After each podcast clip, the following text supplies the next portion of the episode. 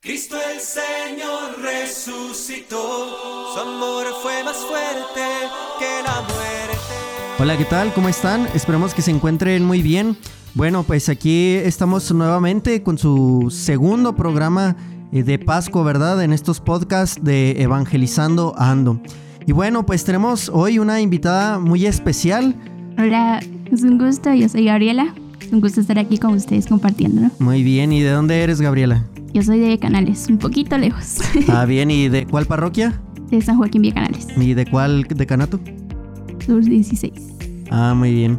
Bueno, pues ahí está eh, Gaby. ¿Te gusta que te digan Gaby? Sí. Está bien, Gaby.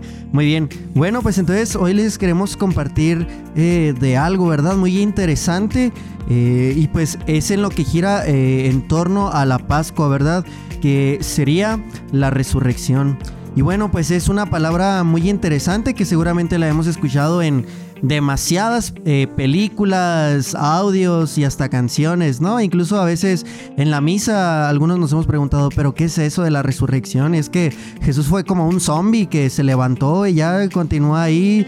¿O qué onda, verdad? que habrá sido? Entonces, a ver Gaby, ¿qué nos puedes compartir de esto? Pues está difícil. Yo cuando estaba pensando esto, creo que resurrección es volver a la vida, pero en este caso no eh, creo que no con cuerpo así humano, sino que es volver a la santidad o ese cuerpo santo, ese cuerpo pues que va a la vida eterna, ¿no? Que vuelve a la vida eterna. Claro, nuestra esencia es como la, la que vuelve a la vida, ¿verdad? Así como, como en Jesús. Y pues a veces podemos confundir la, resurrección con algunas cosas, como, como ya decía. A veces podemos creer que es como eh, no sé, como un zombie o hemos visto en películas, ¿no? Que a veces eh, reviven a la gente con pócimas o... No sé, había, había una caricatura que se llamaba Dragon Ball, que juntaban las esferas del dragón y cosas así, ¿verdad? Bueno, pues está muy, muy interesante, ¿verdad? Eh, y también creo que a veces se puede confundir como algo que, que nunca va a morir, que eso es la resurrección, pero no, ¿verdad?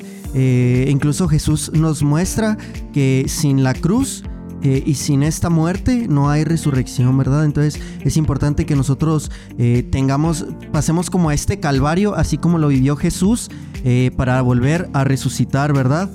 Sí, claro, entonces lo que no trata es revivir. En el caso también que podemos ver de Lázaro, el caso de la hija de Jairo, que pues de cierta forma volvieron a resucitar, no, no fue resucitar, pues revivieron, pero al cabo del tiempo volvieron a morir. No, en este caso creo que fue Jesús eh, volver a estar entre nosotros, volver a traer esa esperanza en la que pues fundamentamos esa fe, ¿no?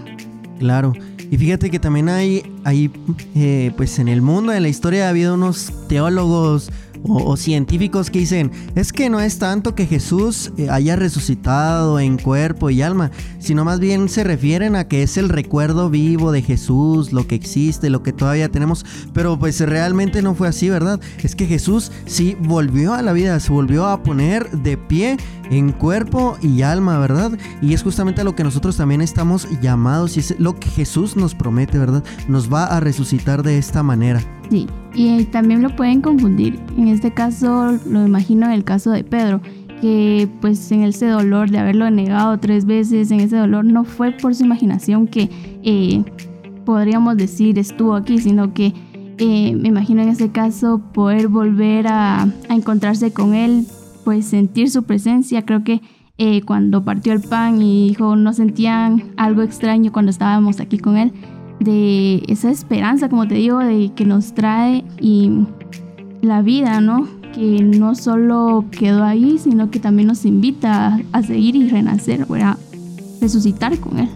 Claro, bueno, pues puede haber muchas malas interpretaciones, pero pues al final de cuentas yo pienso que lo más certero que tenemos pues siempre va a ser la Biblia, ¿verdad?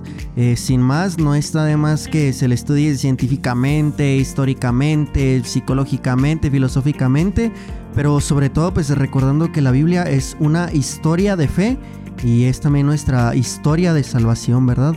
La invitación que más que invitación, la promesa que Dios nos hace a salvarnos, ¿verdad? Y bueno, eh, pues hay algunas cositas ahí de, la resurrección, ¿verdad? Entonces no sé si tú podrías, eh, pues ahí comentarnos más o menos, eh, como que, ¿cuáles son esas cosas que la resurrección nos deja? Pues sí, algo de la resurrección es que vuelve a reconstruir esa comunicación o esa volver a hogar con Dios y poder volver al Padre, de que Él ya ha pagado por todos nuestros pecados y poder tener esa cercanía otra vez más cercana con Él. También es como decís, es la esperanza de que eh, todo lo que estaba escrito se ha cumplido, y no es vana nuestra fe, sino que en serio podemos decir Jesús pues murió, pagó por todo, pero resucitó, está aquí con nosotros, sigue con nosotros. Claro, y también hay algo muy bonito que, Jesús nos deja en las escrituras. Eh, yo así lo veo, ¿verdad? Como un impulso en nuestra vida para aquellos momentos en los que estamos muy tristes. Eh, y es que Jesús nos da como una nueva luz, una nueva energía pues para ir siempre soportando, para ir tolerando todas estas dificultades que se nos presentan mm, día con día, ¿verdad? El hecho de ver eh, a Jesús crucificado, cómo sufrió en el Calvario, cómo lo azotaron, eh, y pues ya crucificado hasta que murió, y pues que al final de cuentas Dios cumple sus promesas, ¿verdad? Resucita y incluso yo digo, bueno, yo en estos momentos, eh, hasta en este momento de mi vida, ¿cuántas veces me he sentido así? a lo mejor no crucificado, ¿verdad? Eh, pero sí muy triste. Sabemos que nosotros sufrimos de depresión, tenemos esos momentos en los que sentimos que nuestros papás no nos comprenden, a veces no tenemos tan buenos amigos o no tenemos un amigo, ¿verdad? Siquiera. Eh, y pues eso es una tortura muy fuerte para nosotros, ¿verdad? Sin embargo, viendo la figura de Jesús, pues creemos y nos da como ese consuelo de decir, bueno, Jesús sufrió, pero después ya viene la resurrección, ¿verdad? Como esa nueva vida, esa vida gloriosa eh, y pues que nos hace estar sobre todo más cerca de Dios. Claro que sí, creo que eh, Dios no pensaba en nosotros para sufrir, o sea, Él estuvo ahí con Jesús en cada momento dándole esa fuerza, porque creo que eh, nosotros enfrentando los problemas diarios solos no podemos. Es ahí cuando nos dice, vengan a mí, vengan que yo les doy esa fuerza y si me ponen a mí por delante, pues ustedes pueden todo, ¿no? Entonces creo que eh, ciertamente no podemos eh, elegir o poner qué nos va a tocar vivir, pero sí con esa actitud que Jesús tuvo, esa actitud de ese Jesús resucitado de que poniéndolo a Él, pues todo va a pasar y todo va a ir para bien, ¿no? Claro, sí, sí, estoy eh, de acuerdo. Y también algo bien interesante que, que nos deja Jesús con la resurrección, pues es que crea una iglesia, ¿verdad? Y que es la iglesia a la que todos pertenecemos. Y es en esta iglesia, como mencionabas al principio, donde nos reencontramos con, con, Dios, ¿verdad? Eh, y pues bueno, sin más también con Jesús.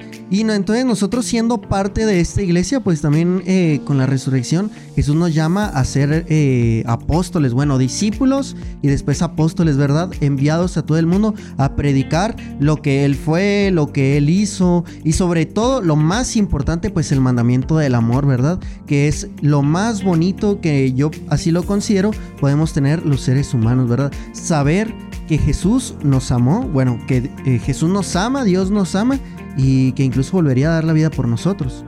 Y es, y imagino el caso de los discípulos cuando en fin entendieron esto de la resurrección y entonces renovaron esa energía, esa vitalidad de entonces ir y anunciar la buena nueva, ¿no?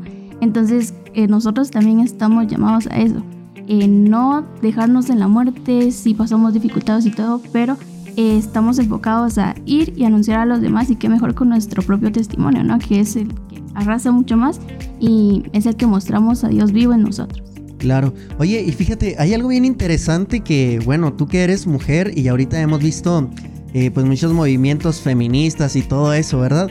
Entonces, eh, pues tú que eres mujer, entonces, en la perspectiva de, las mujeres, ¿tú cómo ves esto de, la resurrección de Jesús, no? Pues sobre todo que él fue eh, o sea, las primeras que supieron que Jesús resucitó fueron mujeres, ¿no? Qué bonito, o sea, y yo creo que no fue una coincidencia nada más, sino ya estaba escrito, ¿verdad? Y así lo quiso Dios, que fueran mujeres eh, las primeras que se dieran cuenta que Jesús resucitó. ¿Tú qué piensas al respecto? Creo que Jesús siempre fue alguien que eh, no excluyó, sino que siempre involucró a todos. En ese entonces eh, el papel de la mujer era un poquito menor, eh, no se creía tanto su versión hasta que un hombre lo comprobara, pero que Jesús haya estado ahí, como dice, ser las primeras en poder estar en esa noticia, le da un papel gigante que nosotros también nos debemos involucrar, nosotros también somos partícipes y nos pide también nosotros llevar el mensaje, ¿no? Entonces creo que el papel de la mujer ahorita, pues es de involucrarse mucho, no valemos menos, sino que también podemos apoyar y aportar mucho. Claro, ¿no? Incluso yo, eh, pues ahí en algunas reflexiones, eh, pues yo siempre siento que el, el, amor de Dios es como el amor de una mamá. Siempre el papá es un poquito más duro y más brusco, ¿no? Cómo juega con nosotros, nos pica, nos hace cosquillas. Y ya hasta que de repente ahí se le pasa a hacernos cosquillas o, o no sé, este, que estamos jugando brusco con él y ya nos dio un golpe ahí que, que nos dolió, ¿verdad? O así. Eh, ¿Y con quién vamos? Pues con mamá, ¿no? O sea, ya vamos ahí como ya llorando. Ay, es que me estaba jugando con mi papá y me dolió y no sé qué más. Y es mamá, ¿no? Siempre la que te consuela. Incluso cuando te caes, ¿no? Que andas ahí en la bici o que andas corriendo, que andas jugando, te raspas. ¿De quién es la que cura, no? O sea, es justamente la mamá y pues es, es la mujer, ¿verdad? La que da ese amor esa misericordia, incluso ese perdón. A veces, no sé si a ti te pasa, pero a mí se me facilita más pedirle perdón a mi mamá que a mi papá, ¿no? Con mi papá es más así como que, no, pues me disculpas, perdón. Y con mi mamá es así como que hasta voy llorando, ¿no? Decirle, pues me siento bien ofendido. Y pues más o menos a eso se asemeja a Dios, ¿verdad? Al amor de una mamá que tanto nos quiere, que tanto nos cuida y pues que siempre nos quiera ya apapachar, que nos quiera abrazar y todo eso. Sí, él es padre, madre y todo. Y qué mejor también ejemplo que nos dio a la Virgen María, que ella estuvo eh, al pie cuidando a Jesús, viendo por él, y que nosotros también como mujeres y pues incluso a los hombres nos da ese gran ejemplo de eh, confianza en todo lo que Dios ha puesto y el ir ahí junto a Jesús en cada paso, ¿no? Entonces creo que María es el gran ejemplo que tenemos, ¿no? Claro. Y bueno, eh, en torno a, la resurrección, a ver, yo te quiero preguntar, eh, pues al final de cuentas siempre nos dicen, ah, es que los buenos van a resucitar y los malos, ¿qué onda? Y los que no creen, ¿qué onda? O sea, al final de cuentas, ¿quiénes, quiénes son los que van a resucitar? ¿Quiénes, ¿Para quiénes es esta promesa? Eh, yo no llamo a los mejores, yo llamo a los pecadores, yo llamo a los que se equivocan, a los que se equivocan una y otra vez, yo los llamo a todos. Entonces, esta parte de la resurrección a la vida eterna, este llamado, es para todos nosotros, mediamente, eh, nosotros aceptemos a Jesús en nuestro corazón y podamos pues sentir ese amor primero y después llevarlo, ¿no? Eso estamos invitados y pues todos somos parte de este gran banquete que Dios tiene preparados para nosotros.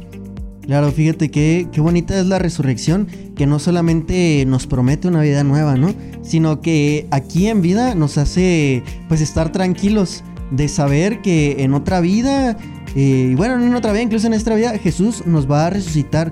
Y es que la resurrección no solamente se refiere a aquello de que me muero y después resucito. Incluso podemos estar ahorita allí en la escuela, podemos estar vivos y todo eso, pero a lo mejor por dentro estamos muertos, ¿verdad? Y entonces, pues requerimos justamente, justamente de Dios, de, de ese amor tan grande, pues para resucitarnos, ¿verdad? Resucitarnos de qué? De todas nuestras tristezas, de todas nuestras angustias.